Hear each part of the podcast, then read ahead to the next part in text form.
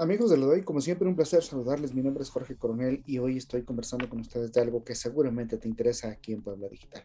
Y esta vez queremos hablar de lo que está haciendo Apple. Si bien esta empresa se ha visto envuelta en varios comentarios últimamente desde la relación con sus trabajadores y que los invitó a revisar eh, pues elementos que tienen que ver con la parte eh, de sueldos, condiciones de trabajo, hasta la demanda al fabricante israelí por el programa de espía Pegasus.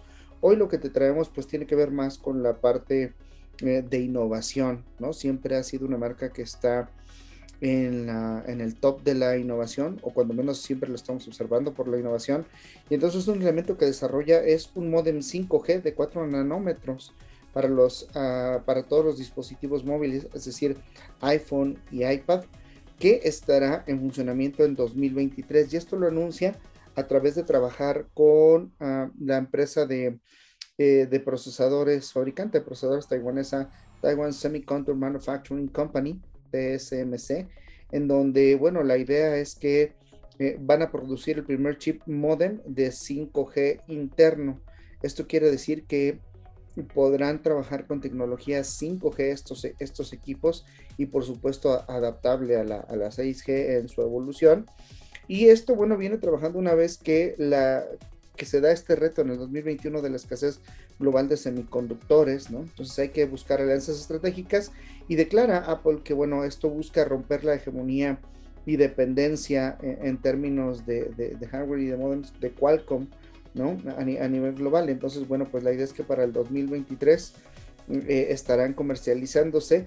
Las tabletas iPad, por ejemplo, serán las primeras en adoptar esta tecnología de 3 nanómetros eh, y luego viene la de, la de 4 que ya está haciendo TSMC para el 2022 y después este será digamos la punta de, de, lanza para que después entren eh, los, los de 4 nanómetros que ya sustituirán a los de Qualcomm en el 2023.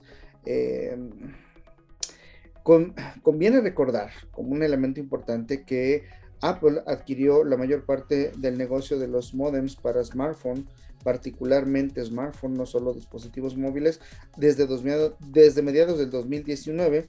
Y bueno, esto, eh, esto a final de cuentas lo mete en la pelea por el, por el dominio, ¿no? Es una jugada bastante arriesgada, inteligente y que, y que si bien requiere una inversión fuerte y requiere de aliados como, como TSMC, pues bueno, sin duda puede cambiar la manera en la que estos dispositivos eh, dominen y jueguen en el mercado. Hasta aquí lo que tenemos en hoy para ti a través de Puebla Digital. Mi nombre es Jorge Coronel, pásenlo muy bien, nos escuchamos la próxima.